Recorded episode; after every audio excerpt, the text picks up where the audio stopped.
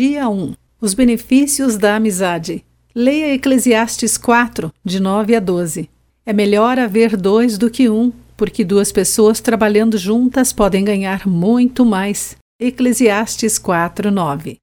Cícero, um dos maiores pensadores do Império Romano, foi um hábil orador, advogado, político, linguista e escritor, sempre citado por sua prosa clara e sabedoria prática.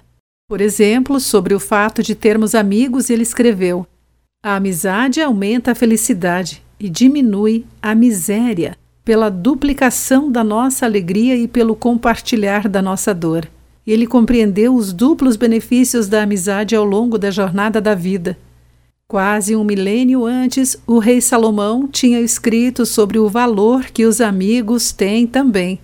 Em Eclesiastes lemos: É melhor haver dois do que um, porque duas pessoas trabalhando juntas podem ganhar muito mais.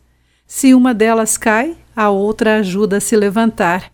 Mas, se alguém está sozinho e cai, fica em má situação porque não tem ninguém que o ajude a se levantar. A vida sem amigos faz os nossos dias serem solitários e difíceis de suportar. Cícero e Salomão estavam certos. Os amigos são importantes, pois servem como confidentes, conselheiros e são solidários. Pense neles. Você deixou de lado alguém que Deus providenciou para compartilhar as suas alegrias e tristezas?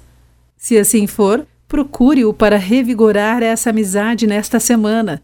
Lembre-se, é melhor haver dois do que um, porque um amigo pode duplicar a nossa alegria e compartilhar do nosso sofrimento.